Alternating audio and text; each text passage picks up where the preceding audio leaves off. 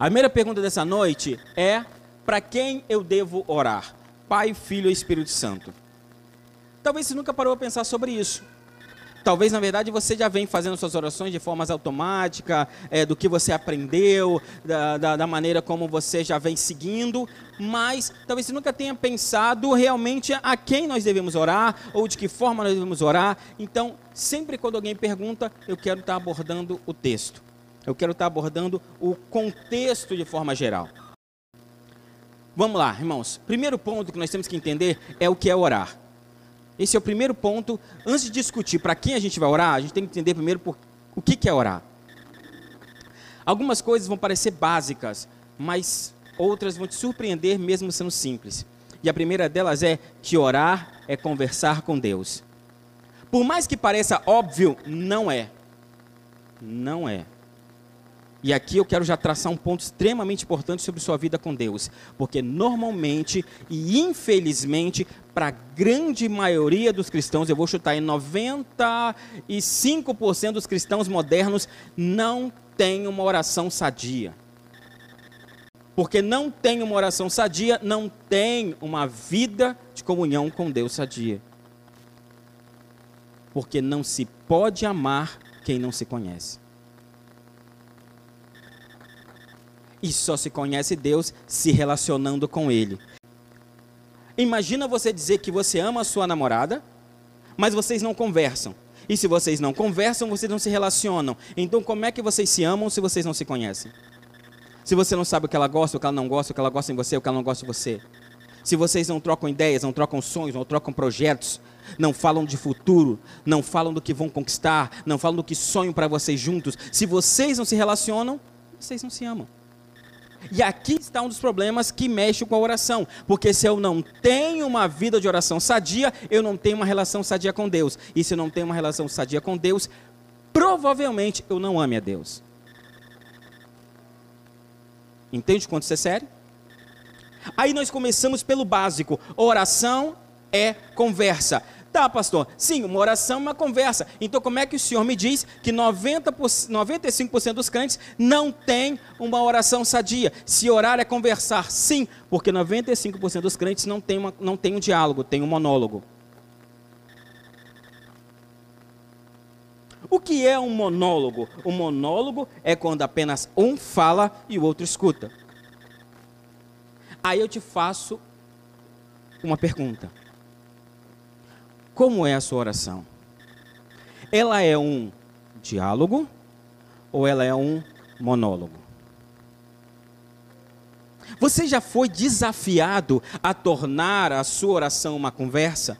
Porque muitas vezes nós vamos seguindo nossa vida com Deus e não entendemos e não nos desafiamos a mudar de nível. Não nos desafiamos a entender que há mais nessa relação do que apenas uma tradição de pedição e apresentação de necessidade. Para muitas pessoas, orar é ajoelhar, é fechar os olhos e dizer a Deus tudo que você precisa, tudo que você quer, tudo que você sente e tudo que você espera que Ele faça. E aí, então você termina com amém, dizendo assim seja, e aí amém. E acabou.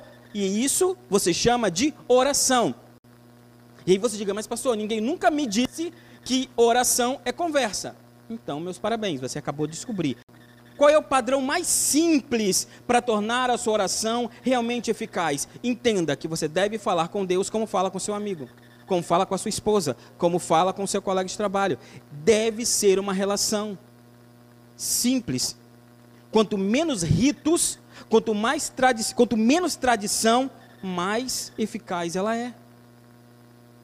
Nós, nós temos o péssimo hábito de ritualizar tudo. Então nós, nós criamos aquele hábito, não, eu oro todo dia antes de comer, então eu fecho meus olhos, né? E ali, eu, né, enquanto as moscas estão posando a comida, você está ali, Senhor. Arará. Por quê? Porque Deus só ouve oração de olhos fechados?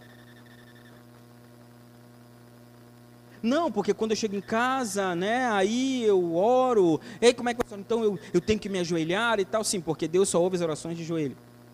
Não estou dizendo que não devemos ajoelhar, mas estou dizendo o seguinte: isso é uma ação de contrição ou uma tradição? Entende que nós fazemos as coisas sem pensar por quê? Tipo, eu ajoelho para orar porque eu me acostumei a ajoelhar a orar. E não porque ajoelhando eu estou me diminuindo para Deus cresça. Eu estou fazendo isso porque eu me acostumei a fazer. Então esse é um ato que não significa nada na minha oração, porque eu faço por hábito.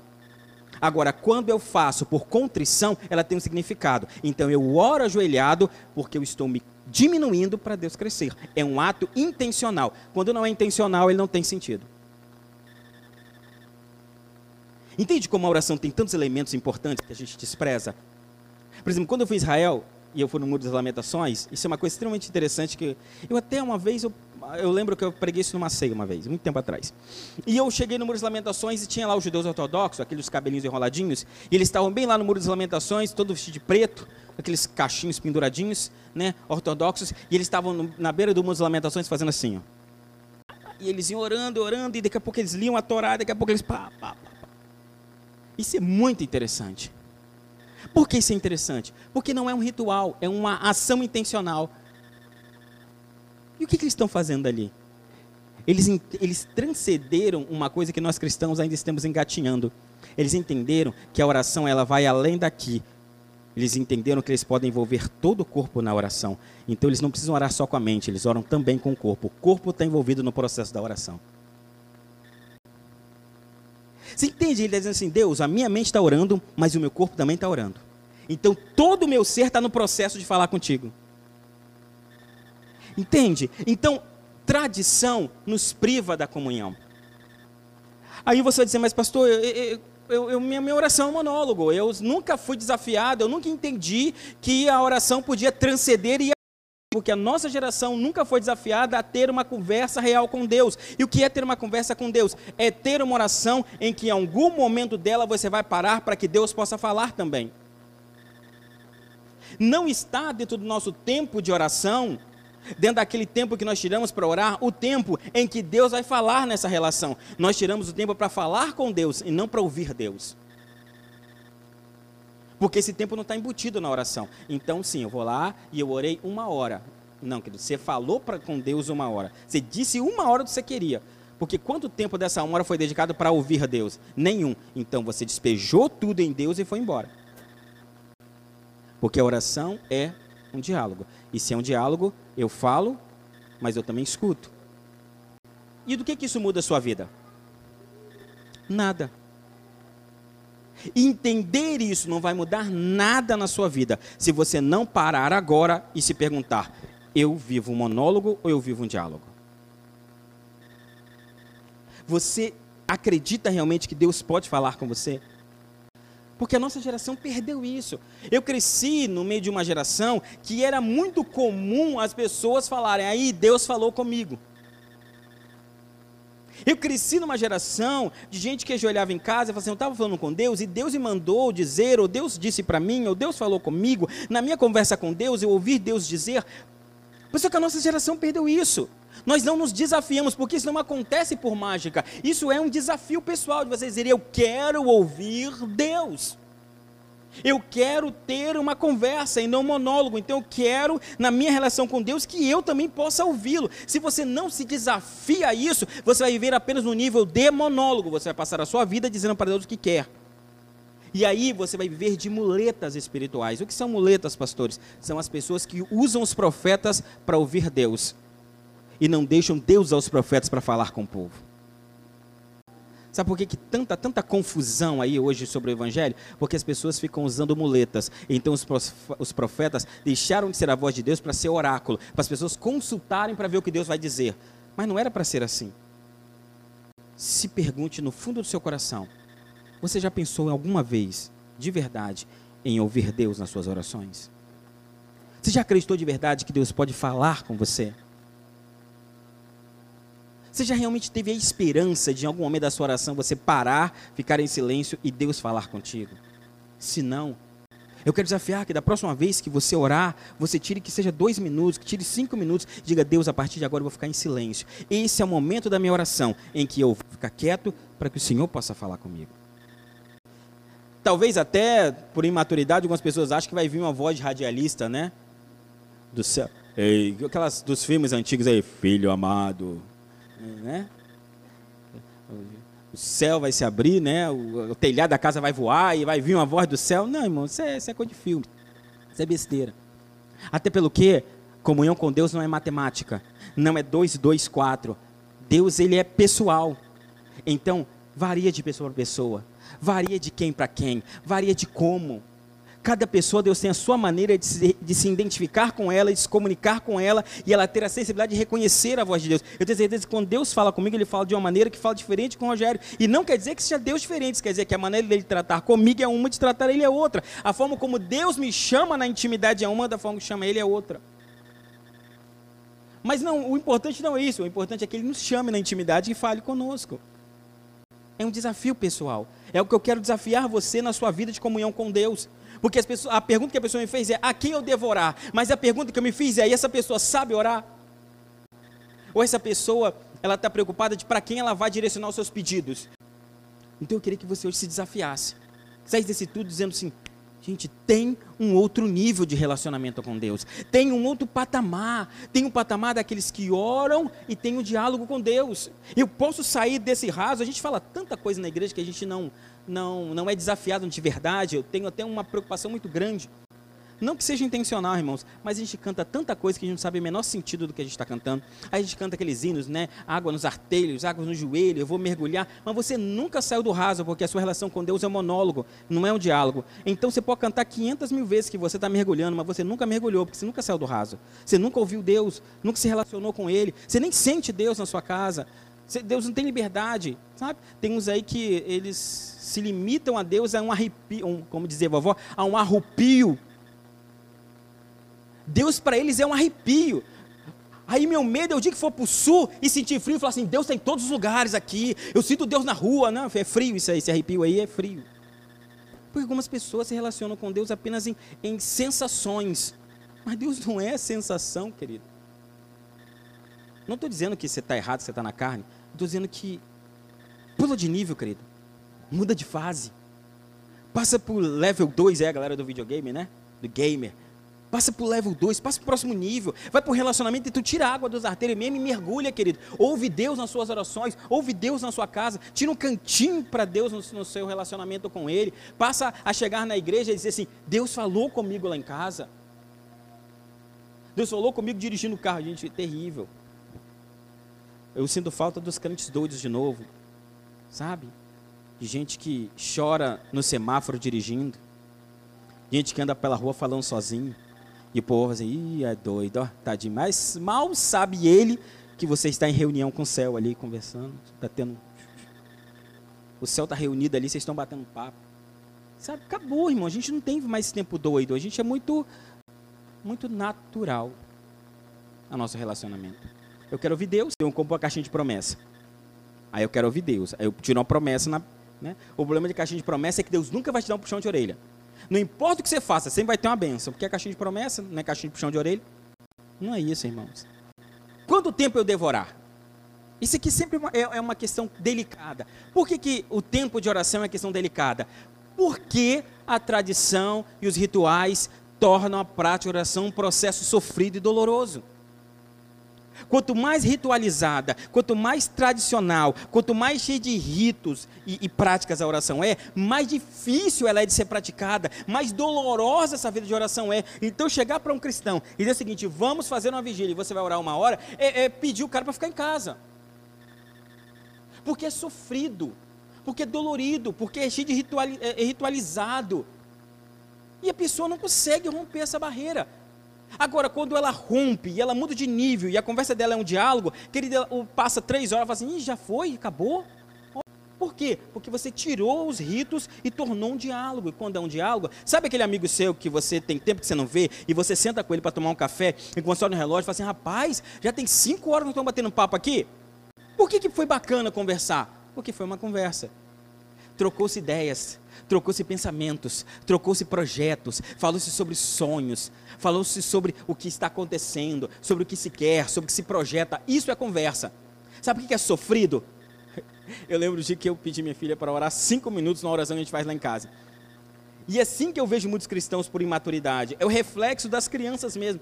Ela orou um minuto e acabou. E eu falei assim, pai, eu não, não tenho mais o que fazer. Por quê? Porque eu já orei por todo mundo, pai. Ó, eu já pedi, até pelos cachorros aqui de casa eu já pedi. E deu para pedir para todo mundo em um minuto. Faz sentido. Porque na cabeça dela, orar é pedir. E se ela já orou, já pediu por todo mundo que ela lembra, não tem razão mais para ela orar. É por isso que tem crente que ora cinco minutos e fala assim, eu não sei mais o que eu faço. Por quê? Porque a oração dele é só pedir. E quando acaba a lista dos pedidos, ele não tem mais por que ficar ajoelhado ou sentado ou fazendo o que na igreja. Acabou. Ele, ele fica assim, gente, a pessoa não vai levantar, não. Gente, já orei por todo mundo, já orei até porque eu não gosto. Já pedi até pela sogra. Ai, meu Deus do céu. E não vai acabar isso, não? Não vai largar a mão, não vai orar? Claro, querido, você só pede. Aí a sua oração se resume a pedir. Quando você acabou a lista de pedidos, você não tem mais o que fazer. Realmente é um sacrifício ficar continuar, continuar num negócio desse. Agora, quando é um diálogo, quando é uma conversa, muda-se de contexto. Então, sim, orar todo o tempo, orar continuamente, é um desafio. Agora, por que, que ele é real? Por que, que ele é possível? Porque ele é um relacionamento. Então, é possível você estar dirigindo o seu carro e conversando com Deus. É possível você estar dentro do seu ônibus conversando com Deus. É possível você estar indo para a sua escola conversando com Deus. É possível você estar no seu setor de trabalho conversando com Deus. Por quê? Porque é uma conversa. Não tem rituais, não tem tradicionalismo, não tem barreiras, não tem ritual de estar ajoelhado, estar de olho fechado. Por quê? Porque você está se relacionando com Deus. Então, é possível possível orar continuamente. Só não é possível viver rituais continuamente. Porque senão você teria que ajoelhar, é, ir para o serviço ajoelhado, dirigir ajoelhado, né? É, trabalhar ajoelhado para poder falar com Deus 24 horas. Vamos lá, a quem nós devemos orar?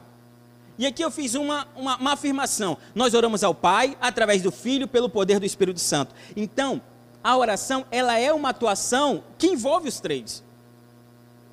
A Bíblia fala que o Espírito nos ajuda a orar nas nossas fraquezas. Intercede por nós com gemidos inexprimíveis. Então a oração, ela é realmente ali uma, uma, um conclave, uma sala de reunião de Deus. Está todo mundo envolvido ali. Porque nós pedimos ao Pai, na intercessão do Filho, pelo poder do Espírito Santo. Então a gente não tem que se preocupar, e eu fui intencional na pergunta no começo, para deixar você preocupado. Mas agora eu quero tranquilizar você, você não tem que se preocupar com isso, porque todos os três estão envolvidos na relação. Então não tem problema. Ai meu Deus, eu sempre falei do Espírito Santo, fica tranquilo. Todo mundo sabe o lugar deles ali, ninguém tem ciúme de ninguém. Fica muito tranquilo. Até pelo que Jesus faz uma afirmação muito interessante. Por exemplo, em João 14, Jesus afirma o seguinte: Assim seja que o que for pedido em meu nome, isso eu farei, a fim de que o Pai seja glorificado no Filho. Aquilo que nós pedimos em nome de Jesus, quando ele realiza, ele faz isso em honra do Pai. Então não tem problema. Pode pedir no nome de Jesus, porque quando ele responder, Deus está sendo glorificado por aquilo. Não há problema. Então eu posso orar pelo Pai? Com certeza. Posso orar pelo Filho? Peça. Ele vai te dar e Deus ainda vai ser glorificado nisso. Deus ainda vai ser honrado nisso. Até pelo que Jesus afirma em João 10: Eu e o Pai somos um. Queridos, se eles são um, tanto faz. Pede ao Pai, pede ao Filho, pede ao Espírito Santo. Eles são um, eles são a trindade. É o, é o mesmo sentido, é o mesmo coração, é o mesmo propósito.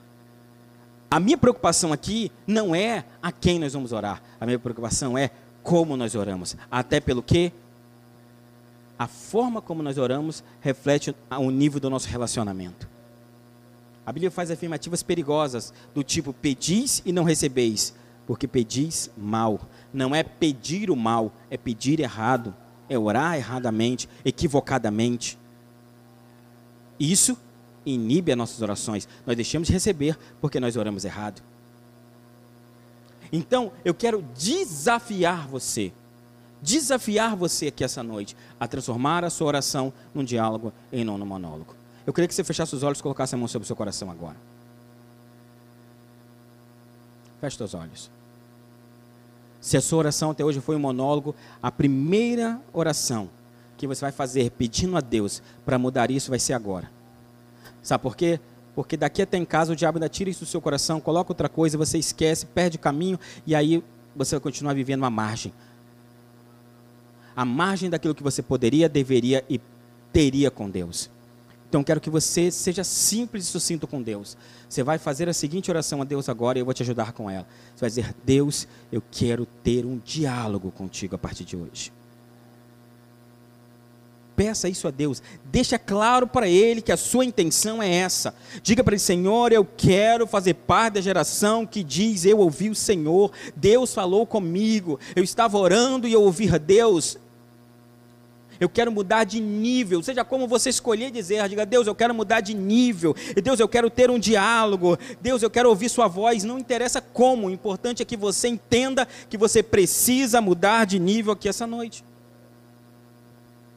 Deus, nós estamos reunidos e essa é a primeira oração dos nossos estudos. E a minha oração é essa, Senhor. Há um nível maior, há um outro nível, há um outro nível de relacionamento, há um outro nível de intimidade, há um outro nível de contato, há um outro nível de relação contigo. E a minha oração é: desafia os teus filhos, não essa noite, mas a partir dela, a terem, Deus, uma relação mais profunda contigo, a não terem, Deus, um monólogo onde apenas as necessidades são apresentadas mas uma relação de intimidade contigo, aonde a sua voz também é ouvida nas orações. Nos muda de nível, Senhor. Queremos crescer na graça e no conhecimento. Queremos, Deus, mergulhar na intimidade, na profundidade do Senhor. Essa é a minha oração, Pai. Em nome de Jesus, Deus. Amém.